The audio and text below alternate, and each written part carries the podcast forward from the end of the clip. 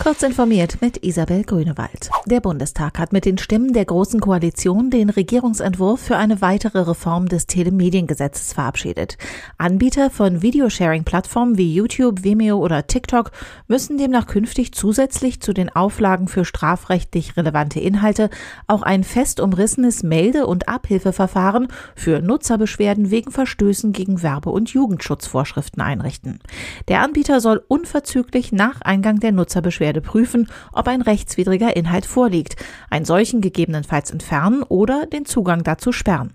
Beim Löschen kommt dazu die Auflage, den entsprechenden Beitrag parallel zu Beweiszwecken zu sichern und zehn Wochen lang zu speichern.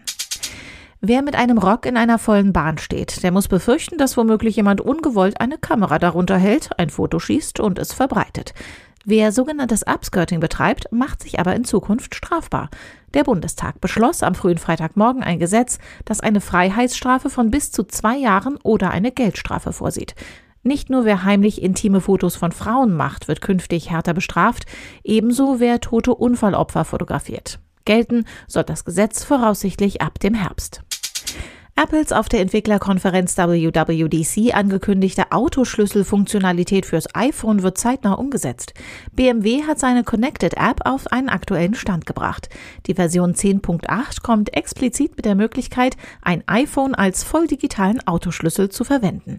Die auch CarKey genannte Funktion soll nicht nur in Autos der Bayern Verwendung finden, sondern auch in den Modellen anderer Hersteller. BMW ist aber der erste Projektpartner.